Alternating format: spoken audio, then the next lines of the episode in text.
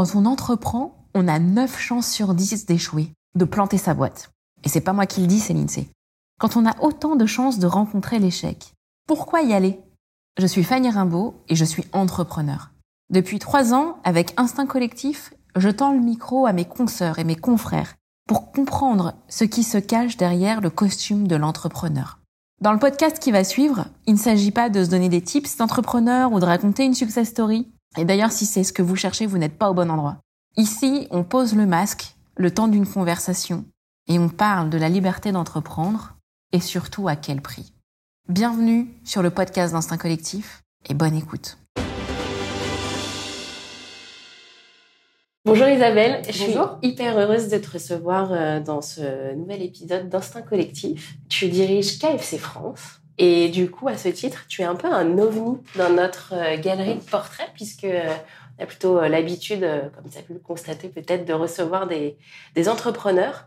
Mais hum, bah, justement, pour une fois, on voulait, on voulait recevoir quelqu'un qui dirige une grosse entreprise à, une échelle locale, mais d'un grand groupe mondial. Et donc, je suis hyper heureuse de te recevoir aujourd'hui pour euh, que tu nous expliques euh, bah, comment on dirige KFC en France.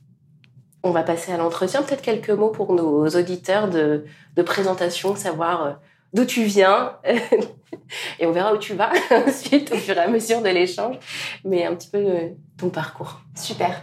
Bah déjà, merci beaucoup de m'avoir invité. Euh, certes, je suis pas entrepreneur, mais tu verras. Enfin, je pense qu'on a quand même, euh, on peut avoir un rôle d'entrepreneur même au sein d'une grande entreprise. Euh, mais sinon, pour me présenter, donc moi j'ai 39 ans. Euh, je suis d'origine belge. Je parle flamand, mais j'ai gommé mon accent en arrivant en France à mes 5 ans. Je suis maman de deux enfants, Pauline et Charlotte, qui ont 5 ans et 8 ans depuis la semaine dernière. Euh, on va dire que j'ai eu un parcours, euh, on va dire, euh, marketing commercial, puisque j'ai commencé ma carrière dans un groupe américain qui s'appelle Procter Gamble. Et ensuite, j'ai évolué dans plusieurs groupes, toujours américains, jusqu'à Amazon, avant de rejoindre KFC en tant que directrice marketing. Et donc, j'étais directrice marketing chez KFC pendant un peu moins de trois ans, avant de prendre les rênes de la direction générale il y a environ un an. Ok. Est-ce que euh, justement du, bah, du marketing de KFC à la direction générale, est-ce que ça a été un mouvement euh, naturel, euh, voire même réfléchi? Est-ce que ça a été un poste que tu convoitais? En tout je, je me suis jamais autant éclatée que sur mon rôle de directrice marketing et je pense que la passion et aussi la résilience ont peut-être convaincu de prendre le poste, on va dire, du dessus.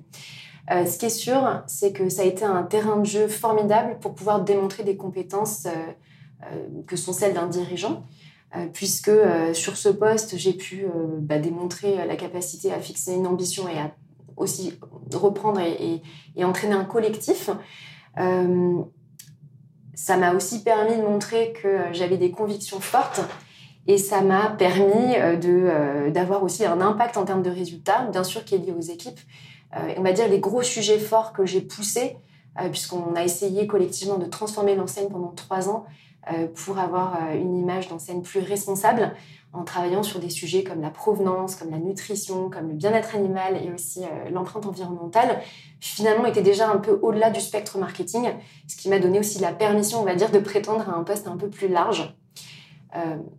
mais je dirais, voilà, ça a été un terrain de jeu formidable qui donne le droit et qui donne l'opportunité d'exprimer ces compétences-là.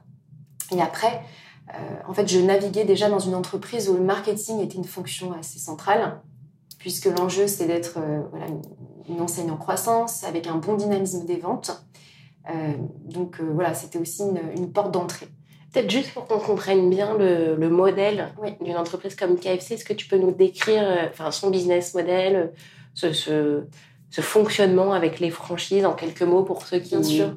Alors déjà, pour donner quelques chiffres, KFC en France aujourd'hui, c'est 330 restaurants. C'est un peu plus de 750 millions de chiffres d'affaires. On est la troisième enseigne de restauration rapide, après deux grands intervenants aussi internationaux. Euh, on raisonne, nous, avec, enfin, on fonctionne avec un, un, réseau de franchisés. Donc, on est 100% franchise. Euh, et c'est ces franchisés-là, en fait, qui euh, sont moteurs pour les ouvertures de restaurants et qui opèrent les restaurants. Donc, en tant que franchiseur, nous, on est vraiment garant de euh, sécuriser, on va dire, le positionnement de l'enseigne, la stratégie d'achat. on donne un cadre d'un point de vue expérience consommateur.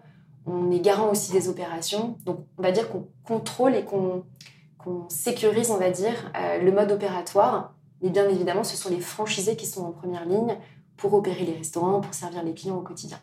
Donc, on travaille main dans la main avec ces entrepreneurs indépendants qui ont euh, entre 2 euh, euh, jusqu'à 70 restaurants en fonction de, de leur appétit aussi à, à faire du business. D'accord. Donc il y en a qui ont jusqu'à 70. C'est énorme. Oui, exactement. Donc on a vraiment des profils assez différents.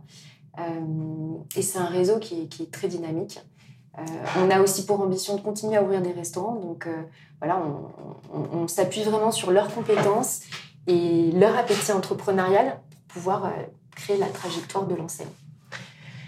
Et alors, en passant à la, ben, un poste de, direction, euh, qu'est-ce qui, qui a changé euh, Et on peut se dire, euh, j'ai presque envie d'être binaire. Qu'est-ce qui était mieux et qu'est-ce qui a été la, le petit, la petite boule noire dans, le, dans la pochette surprise bah, Disons que c'est un rôle très enthousiasmant parce que finalement, on a, les, on a la manette, enfin, de, enfin on, a un large spectre euh, dans ses mains, donc on peut faire beaucoup de choses. Donc ça, c'est quand même extrêmement réjouissant parce que euh, si on a envie, on a envie de changer les choses, on a les, on a les leviers. Après, euh, en tant que dirigeant, on se rend compte rapidement qu'on a un devoir d'exemplarité. On est beaucoup regardé, on a une figure qui devient plus publique. et les gens jugent aussi l'entreprise en regardant le dirigeant. Donc ça met quand même pas mal de pression sur les épaules. Euh, on attise aussi plus les critiques. Euh, c'est un poste où on dit plus bravo. Euh, donc il faut aussi trouver d'autres moyens de plaisir et de satisfaction parce que voilà, c'est quand même parfois un petit peu plus difficile. Ce qui est clair, c'est qu'on ne peut pas plaire à tout le monde, surtout dans un réseau, un réseau de franchisés. quand on prend des décisions, bien évidemment, on divise. Et si on veut avoir un impact, en fait, on attire des critiques. Donc ça, il faut l'accepter. Ça fait partie du rôle. Euh... Pardon, petit, euh, petit commentaire parce que tu, quand tu parlais de ton, de ton parcours euh, au moment de la préparation de notre échange, tu as dit euh, Moi, j'étais la bonne élève, j'ai fait des, des, belles boîtes, des grandes enseignes. Et, et je me dis Mais comment la, la bonne élève aussi vit ce, maintenant ce moment où on peut faire très bien son job et puis il n'y a plus de bravo, il y a plus de. Enfin, voire même. en fait, il y a ce côté cible permanente. Comment tu le alors, il faut réorienter. Euh, au lieu d'aller chercher de l'extérieur, en fait, des sources de reconnaissance, il faut euh, se concentrer sur soi et se dire, il faut être sereine sur le fait qu'on fait du mieux qu'on peut. Euh, et il faut aussi se, concentrer sur les résultats. Si les résultats sont là, si on a de l'impact, si on se dit qu'on a fait tout ce qu'on pouvait pour pouvoir orienter de la meilleure manière ce qu'on a dans les mains, je pense qu'on a de la sérénité. Mais ça demande un ajustement, effectivement. Tu dirais que c'est, ça t'a pris combien de temps d'ajuster ça? Je pense que c'est un exercice permanent. Euh, donc voilà, je pense que c'est, euh, c'est jamais fini. En fait, ça demande un rééquilibrage en permanence. Et qu'est-ce que tu as trouvé comme euh, outil pour te, t'apporter Alors, je, la sérénité Alors, je dirais que le, le collectif joue un rôle clé pour moi. Via l'équipe, l'énergie collective, euh, j'ai une énergie euh, dingue qui me donne envie euh, d'affronter les challenges. Il y a aussi un, moi, j'ai trouvé dans le sport aussi un moyen de me vider la tête et de faire abstraction, on va dire, des difficultés. Ça permet aussi de d'avoir un esprit plus clair et plus lucide de temps en temps quand j'ai l'esprit brouillé, donc ça m'aide énormément. Et après, il y a tout l'écosystème, bien sûr, familial, qui est mmh. ultra important, qui permet de relativiser les choses euh, et prendre du recul. Et je souligne aussi, je me permets une petite dédicace à mon mari. Euh, sans mon mari, je pense que je ne pourrais pas faire ce rôle. Donc, euh, c'est un big up, big up à, mon mari qui, qui m'a beaucoup aidé. et effectivement, prendre ce type de rôle, ça demande, un, ça demande une concentration et un, une résilience importante. Et si on n'a pas du soutien, je pense que c'est très compliqué. J'ai presque envie quand même de faire un big up aussi à toutes les épouses des messieurs que j'ai pu recevoir ici et qui n'ont pas eu forcément le droit à ce, à ce big, up. À ce big up. Exactement. non, mais c'est vrai que c'est un, je veux dire, c'est un, c'est un projet, euh, si on est en couple, de couple, parce que euh, finalement, euh, ça demande des sacrifices. je pense quand même au conjoint de pouvoir porter la personne et la mettre dans une dans une posture de succès dans ce type de rôle.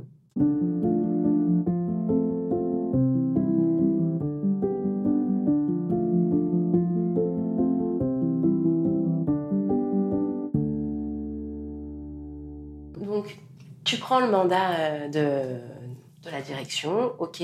Qu'est-ce que tu, qu'est-ce que tu, quels sont les principaux challenges euh, là qui, au moment, hein, vraiment au moment de la prise de poste, que tu arrives à que tu que tu commences à travailler dans ta roadmap? Alors. Euh, sur ce poste, en fait, il y a deux gros indicateurs qui mesurent le succès. C'est la croissance à part comparable. Donc, si on isole les effets ouverture, est-ce qu'un restaurant fait plus de chiffre d'affaires que l'année dernière? Est-ce qu'il recrute Est-ce qu'il génère du trafic? Euh, Est-ce que les gens reviennent, etc. Donc, c'est le chiffre d'affaires à part comparable qu'on veut en croissance. Et le deuxième gros, euh, on va dire, indicateur, c'est les ouvertures. On est sur une dynamique d'ouverture. Euh, aujourd'hui, on est le troisième en France, on a 330 restaurants, notre concurrent principal en a 1500, donc il y a encore un gros terrain de jeu. Donc euh, on cherche à ouvrir beaucoup de restaurants. Donc on, regarde la performance de la business unit sur ces deux indicateurs. Néanmoins, euh, il y a un impératif qui est de conserver un modèle économique puissant et fort qui soit attractif pour les franchisés et qui les incite à ouvrir des restaurants. Bien évidemment, s'ils gagnent pas d'argent, si euh, le business model ne fonctionne pas, ils ne voudront pas ouvrir. Et ça a été un, vrai challenge euh, dans ce contexte, en tout cas pendant la prise de poste, parce qu'il euh, y a eu énormément de vents contraires, que ce soit l'inflation des matières premières, la crise énergétique, la pénurie de personnel, l'implémentation aussi de projets type vaisselle réutilisable qui sont coûteux pour les entrepreneurs. Donc tout ça fait que le modèle économique a été chahuté, a été une composante un peu plus complexe à travailler.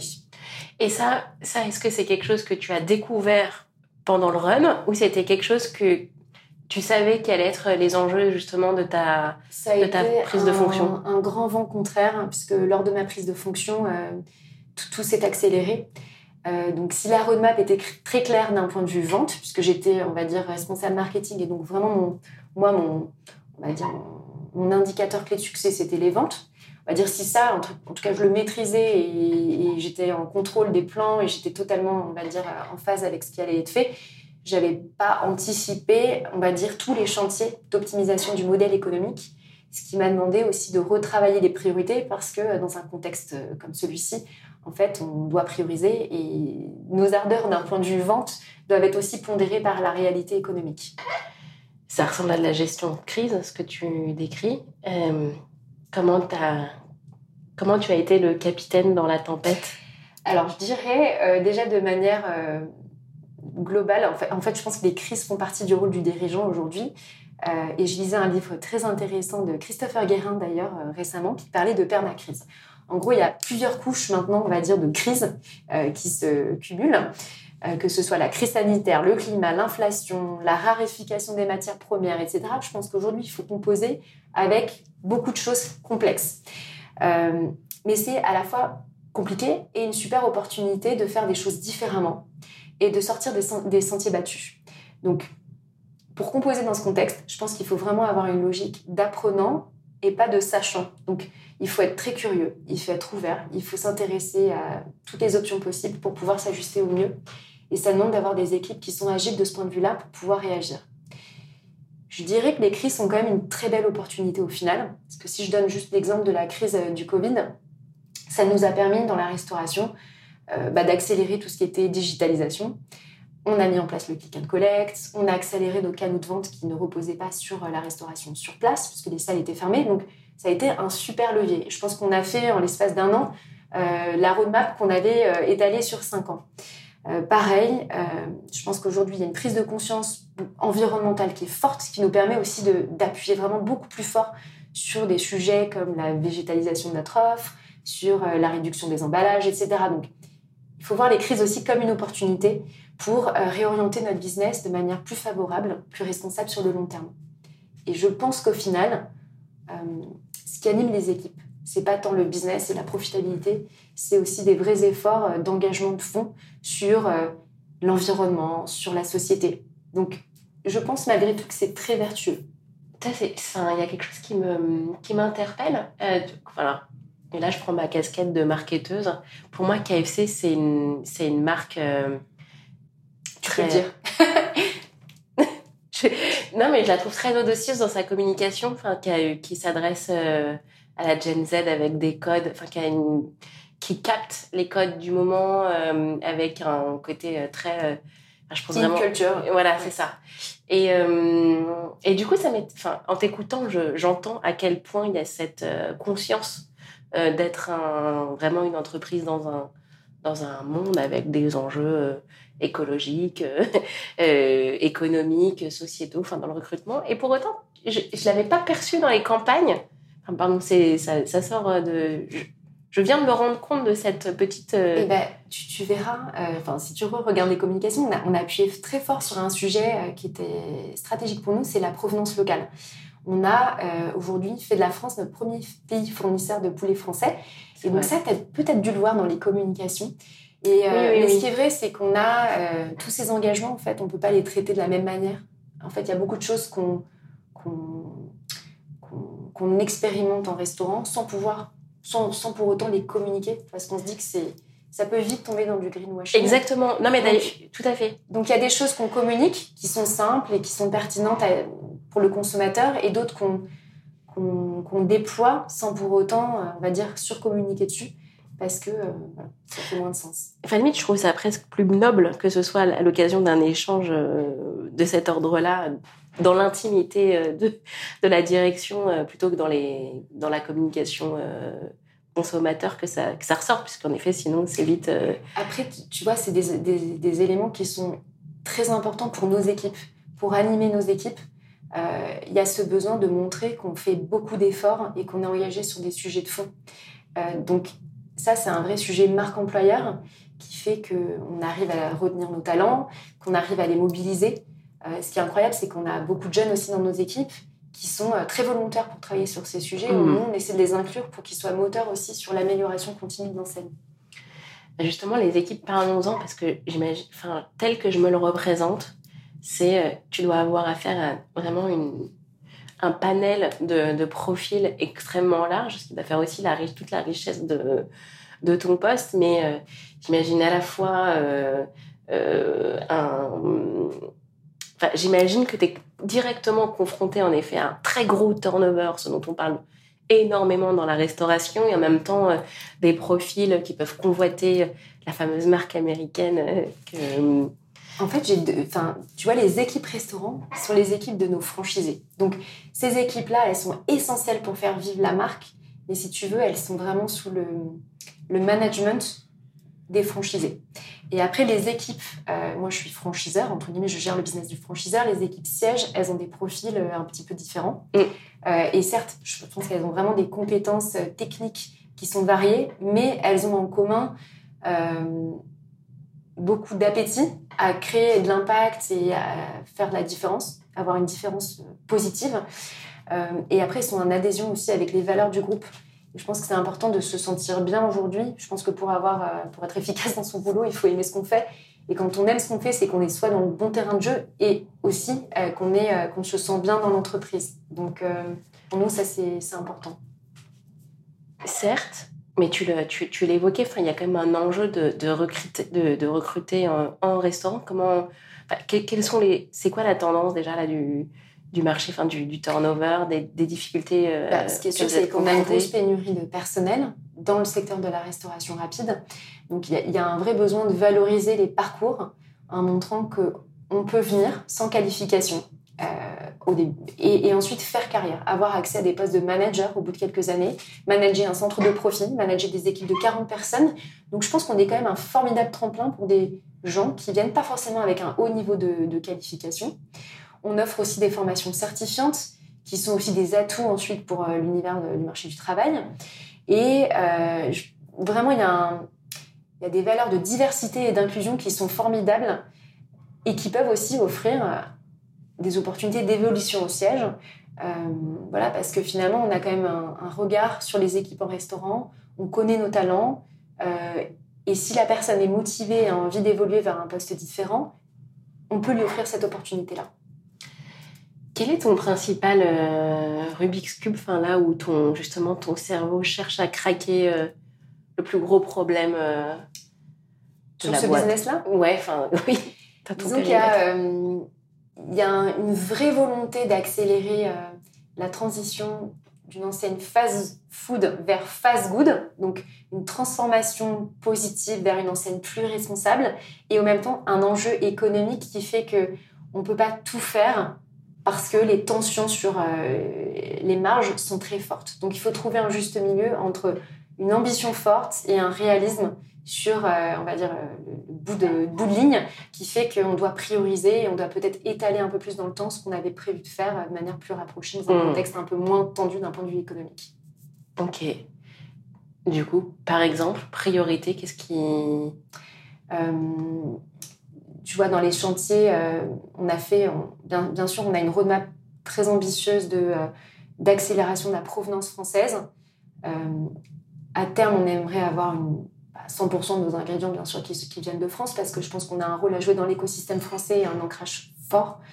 Euh, par contre, voilà, on ne peut pas tout faire en même temps. Donc, euh, la roadmap fait que, en, premier, euh, première priorité, on transitionne le poulet français. Donc, on a basculé 50% de notre approvisionnement en français, 100% de nos burgers.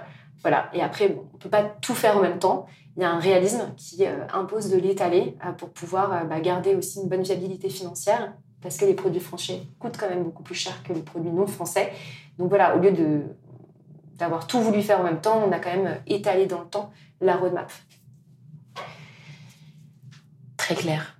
Euh, il y a un point sur lequel j'aimerais bien euh, te, te, questionner, enfin, parce que ça je suis en train de, de voir un petit peu la poupée russe qui se dessine entre euh, franchiseurs, franchisés, et puis bah, ce fameux groupe aussi américain, cette marque euh, qu'on connaît partout dans le monde, euh, dirigée en local, qu'est-ce que qu'est-ce que c'est?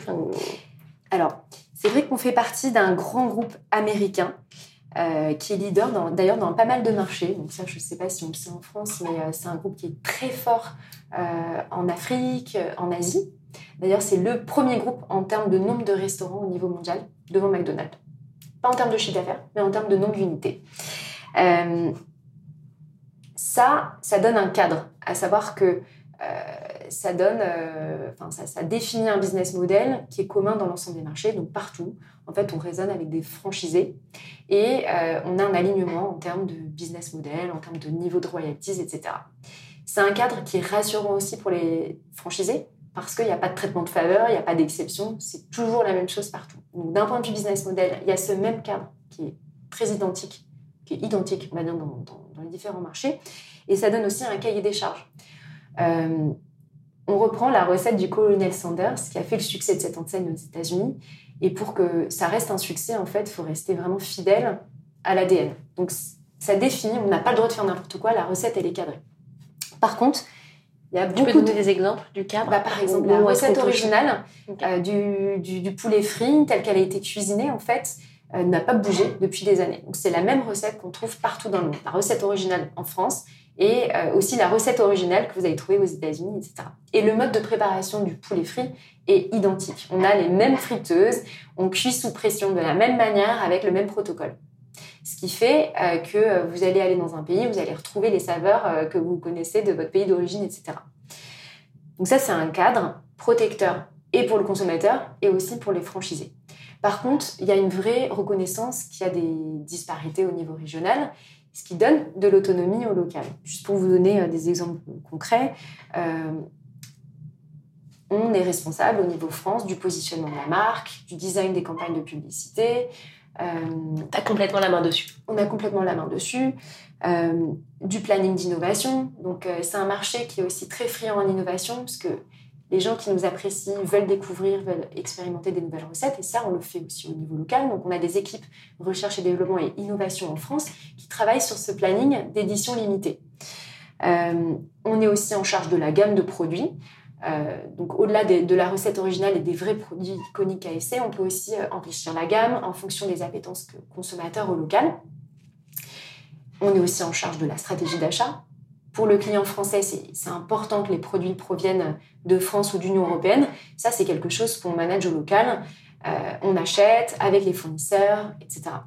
Et pareil, d'un point de vue expérience consommateur, on est garant d'offrir l'expérience attendue par des consommateurs au local. Donc, finalement, dans un cadre qui est quand même assez strict, on a le droit de faire beaucoup de choses pour exprimer la marque de la manière la plus pertinente auprès des consommateurs locaux.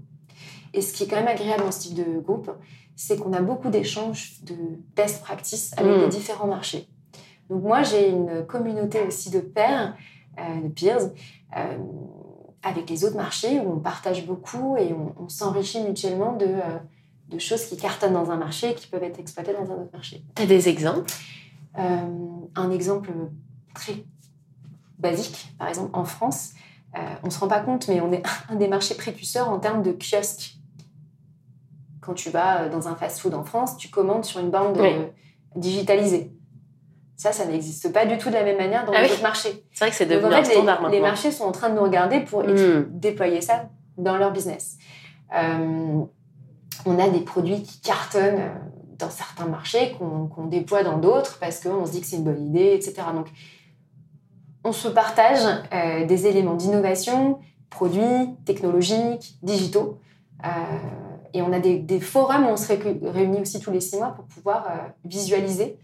On visite beaucoup, c'est un vrai business retail. On va dans les restaurants et on regarde. Et euh, les marchés asiatiques, par exemple, sont ultra précurseurs de ce type d'innovation. Donc on est ravis d'aller voir. Qu'est-ce qu'il y a comme innovation qui te donne envie et que tu aimerais... Euh, bah, disons que c'est un marché ultra digitalisé qui, qui est très très fort en termes de connaissances clients, euh, je dis pas qu'il faut aller jusque-là, mais en gros, ils ont, euh, ils ont une approche différente en fonction de l'âge du client. Euh, les seniors ont une application différente des gens plus jeunes. ils ont expérimenté aussi du, de, de, de la vente via des, kiosques où on peut récupérer les produits. Enfin, c'est vraiment aller beaucoup plus loin en termes de disruptivité. donc, c'est un peu le Amazon Go, mais en mode produit KFC. Donc, je dis pas qu'il faut aller là, mais en tout cas, ça nous challenge à penser différemment et aller euh, plus loin sur les euh, paradigmes qu'on peut avoir aussi au niveau France.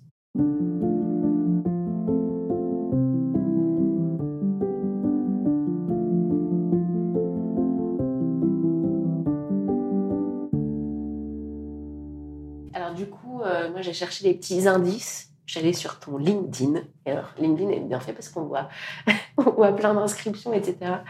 Euh, non, mais il y avait cette inscription à un événement, euh, le leadership au féminin, donc ça m'a interpellée.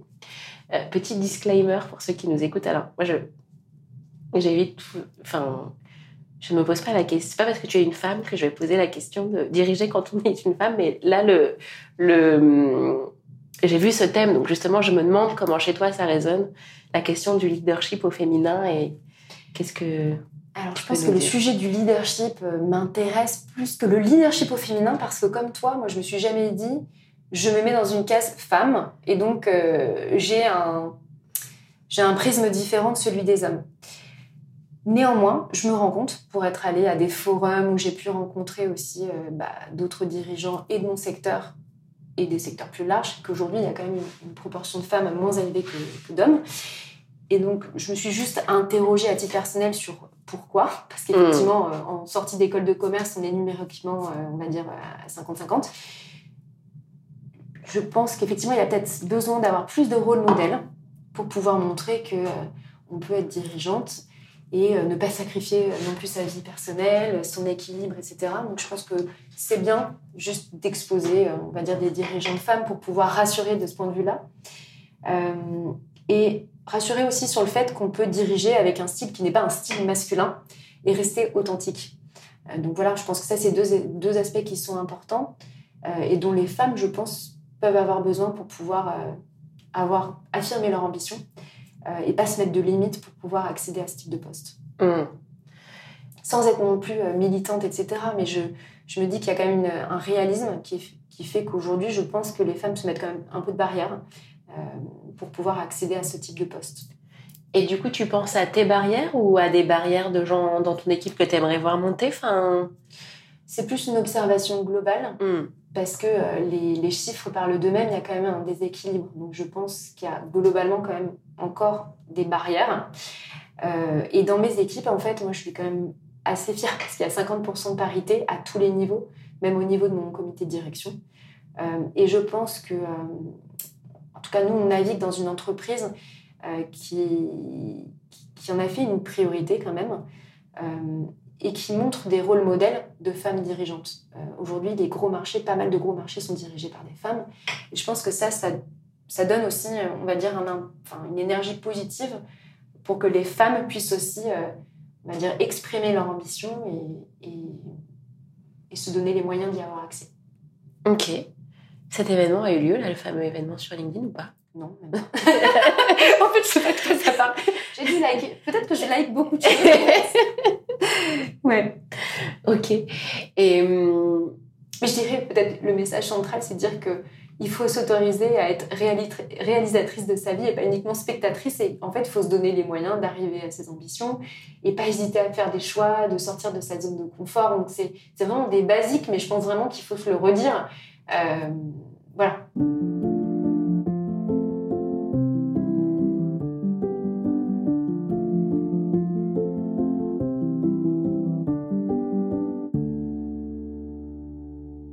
va atterrir. Euh, exercer le pouvoir. Euh, je t'ai dit ça avec beaucoup de. Ça, paraît très solennel, mais c'est quand même une réalité. C'est ce quand même ce que tu fais. Tu exerces le pouvoir. Euh, on en a parlé. Qu'est-ce que tu qu'est-ce que tu en tires comme apprentissage? Qu'est-ce que tu as découvert? Et sur l'exercice du pouvoir et sur toi-même depuis que tu as pris le poste? Euh, déjà, ça reste un rôle très enthousiasmant euh, parce que euh, voilà, on a le pouvoir de faire des choses et on, nous donne quand même une formidable opportunité d'avoir de l'impact. Donc ça reste un exercice qui est très positif et même si c'est dur parce qu'on attise quand même plus les critiques, on a un devoir d'exemplarité, il faut se rappeler en fait qu'on l'a choisi et qu'on est là parce qu'on l'a choisi. Et ça c'est important. on peut on a besoin d'un collectif fort, on n'arrive à rien tout seul. En fait, c'est une évidence, mais franchement, c'est quelque chose qui, émerge encore plus euh, quand on, prend, euh, quand on prend ce poste. Donc, il faut avoir des équipes très solides euh, et qui soient, qui aient le feu aussi à l'intérieur d'elles et qui aient envie de faire les choses et qui soient alignées avec la vision globale. D'où l'importance d'avoir et les, équipes résilientes, mais aussi alignées avec le projet. Je pense que ça fait toute la différence sur la force et l'impact qu'on a sur ce type de rôle. Tu as un exemple? Comment on aligne une équipe autour de... Enfin... Euh, on échange beaucoup, en fait, il faut avoir une approche, enfin, en tout cas moi j'essaie d'avoir une approche inclusive. Euh, on définit pas seul, en fait, euh, la, la direction, la trajectoire, on la définit ensemble et on a, on a des débats constructifs euh, où on peut ne pas être aligné, mais on doit être tous à l'aise avec l'issue donc il faut créer ces moments de débat pour pouvoir ensuite avoir euh, un alignement. je pense que c'est hyper important. Parce qu'à partir du moment où on embarque les gens dans la prise de décision, ensuite on, donne vraiment, euh, on va dire, euh, une énergie collective qui permet de dérouler les plans. il faut que les gens se sentent partie prenante de la décision. Et ça, tu l'as appris où? Je l'avais déjà appris sur mes précédents rôles, mais c'est vrai que en arrivant sur mon poste de direction marketing, je crois que j'avais une approche très euh, top-down. J'avais euh, j'avais l'impression qu'il fallait que je donne la voix à l'équipe pour pouvoir euh, ensuite leur donner, on va dire, la ligne directrice et qu'ils soient en plein pouvoir. Mais c'était pas la bonne approche. Et mon équipe a été très honnête avec moi. Elle m'a donné du feedback assez tôt. et ça m'a permis de complètement... Du genre Du genre bah, je sentais, enfin, moi j'avais l'impression de, que tout se passait bien, mais ils m'ont dit non mais Isabelle, on, a besoin d'être plus impliqués, on a l'impression que tu nous dis ce qu'il faut faire, mais euh, en fait, ils avaient une posture un peu d'exécutant, alors qu'en fait ils avaient euh, envie de faire partie de la stratégie, de coécrire, et ça a été tellement salvateur, un, le feedback. Euh, c'est dur de donner du feedback à son manager, mais moi je remercie cette personne qui m'a donné du feedback, parce qu'elle m'a un peu sauvée, en fait elle m'a donné vraiment les clés pour faire mieux. Et en travaillant dans le collectif, ça fait toute la différence. Ensuite, on a, euh, je donne un exemple concret, on a pitché l'agence euh, pour sortir une idée de communication qu'on est en train de dérouler. Si j'avais pas impliqué mon équipe, un, j'aurais jamais fait le, même choix, j'aurais jamais pris la meilleure décision, euh, et on n'aurait pas le travail de qualité qu'on a aujourd'hui. Donc le collectif, c'est essentiel. et le travail inclusif fait une énorme différence. Donc, petite, petite dédicace à Cécile. petite dédicace à Cécile. Exactement. Et puis, à tous les, les... Comment reconnaître aussi qu'on est dans un dans une logique top-down, bah, c'est peut-être quand justement il n'y a pas ces moments de feedback de manager à manager. Euh, ouais, ça peut être un. Et je pense que voilà un mécanisme qui est très important, euh, c'est de demander du feedback aux gens qu'on manage. Donc c'est compliqué à faire quand on est manager parce qu'on ne sait pas si on peut vraiment y aller ou autre. On a pas Mais comment tu détends l'atmosphère là-dessus? Euh... Parce que tu sais bien quelqu'un qui n'y va pas, enfin quelqu'un qui dit aussi la chose qui n'osent pas quoi. Déjà, il faut le décorréler de toutes les revues de performance pour pas qu'il y ait, euh, on va dire, un lien direct entre l'évaluation de la personne qui donne le feedback et euh, le fait de donner du feedback. Donc, euh, il faut, décorréler les deux exercices. et il faut vraiment, bah, il faut installer il faut avoir installé la confiance auprès de son équipe pour que les paroles se libèrent. Donc, ça, demande quand même un travail au préalable. parce que voilà, c'est difficile d'y aller sans, sans, sans, être serein sur le fait que ce sera bien accepté. Hmm. Ok. Au final, on n'a pas beaucoup parlé de solitude dans tout ça. Ah euh, non, mais en fait, euh, oui, c'est un rôle. Euh, au début, voilà, on, peut percevoir ce rôle comme étant un rôle solitaire parce que voilà, parfois on est amené à, trancher, à prendre des décisions, mais au final, en tout cas, moi, j'ai réussi à installer un collectif qui fait qu'on prend les décisions quand même de manière assez inclusive. Voilà. Après, la solitude, elle est parfois vis-à-vis des, questionnements et des doutes intérieurs qu'on peut avoir. Et c'est là que ça demande un travail sur soi et un chemin pour trouver la sérénité. Et je pense que tant qu'on se dit qu'on a fait du mieux qu'on pouvait et qu'on se concentre sur les résultats et qu'on note aussi et qu'on a des mécanismes pour réaliser qu'on fait des choses positives, euh, on arrive à travailler là-dessus. T'as quoi comme outil pour ça? Euh, Alors moi, c'est un principe de journaling. En gros, euh, l'idée, c'est de pas ignorer en fait les éléments positifs et les succès, mais c'est vraiment de prendre un step back, peut-être une fois par semaine, et de s'écrire concrètement ce qui s'est bien passé. Le fait d'écrire permet d'imprégner, ça permet de pas ignorer et de passer directement à autre chose. Donc c'est ce que j'essaie de faire. Honnêtement, oh. c'est pas toujours facile, hein, mais c'est un temps que j'ai dans mon agenda où j'écris les choses positives. Parce que autant on imprègne dans notre esprit ce qui va pas, et ça peut complètement nous bouffer, on va dire, de l'intérieur, autant euh, on a, on va dire, une tendance à oublier et zapper ce qui est positif. Or, le fait de l'écrire, c'est se le marquer. Et c'est donner un meilleur équilibre entre le positif et le négatif. Trop bien. Ce temps, il dure combien de temps? Il dure, euh, je me mets 30 minutes dans mon calendrier, ça peut prendre 15 minutes. Hmm. Ok, ça va, un bon tips. J'ai ouais, eu ce feedback. Et après, euh, sur un rôle, euh, travailler sur une marque comme KFC fait qu'on a des choses qui sont visibles d'un point de vue consommateur. Et donc moi, j'apprécie aussi, je suis fière du travail qu'on fait avec l'équipe et donc ce qui sort, que ce soit les innovations en restaurant, les projets technologiques, euh, les campagnes de pub. Bah, en fait, ça c'est très tangible et ça me permet de voir en fait et apprécier ce qu'on fait. Donc c'est tangible, j'essaie d'imprégner ça aussi, de me dire ah c'est chouette. Et je me dis souvent hein, c'est chouette, je suis hyper fière de ce qu'on a fait. Et après il y a un deuxième élément, c'est les, équipes en restaurant. Ça donne une énergie mais incroyable. Euh, aller en restaurant, discuter avec euh, les personnes qui œuvrent au quotidien, etc. Bah, ça permet aussi d'apprécier ce qu'on fait euh, et d'en retirer du positif. Mmh. Ok. Bon tips. Voilà. Et je me dis, c'est un bon tips en effet, puisque pour cette catégorie de personnes surreprésentées dans l'entrepreneuriat ou en tout cas chez les dirigeants, du l'éternel insatisfait. Voilà. Ça casse un peu ça. Ouais. Peut-être pour conclure des petits tips du type, est-ce qu'il y a des outils ou parce que là justement on est, on est arrivé sur un, un, petit outil de méthode euh, qui, ouais qui, qui, peut être hyper puissant, bah, euh, un petit rituel. Tu vois, je, je pense qu'il y a trois choses moi qui, enfin, qui fonctionnent bien. Déjà, il y a pour euh, pour mobiliser les équipes, il y a rien de mieux que de faire euh, en début d'année quelque chose de très clair, enfin définir. On appelle ça les goals and results. En gros, quels sont les objectifs et faire un point d'étape à fin d'année sur les résultats.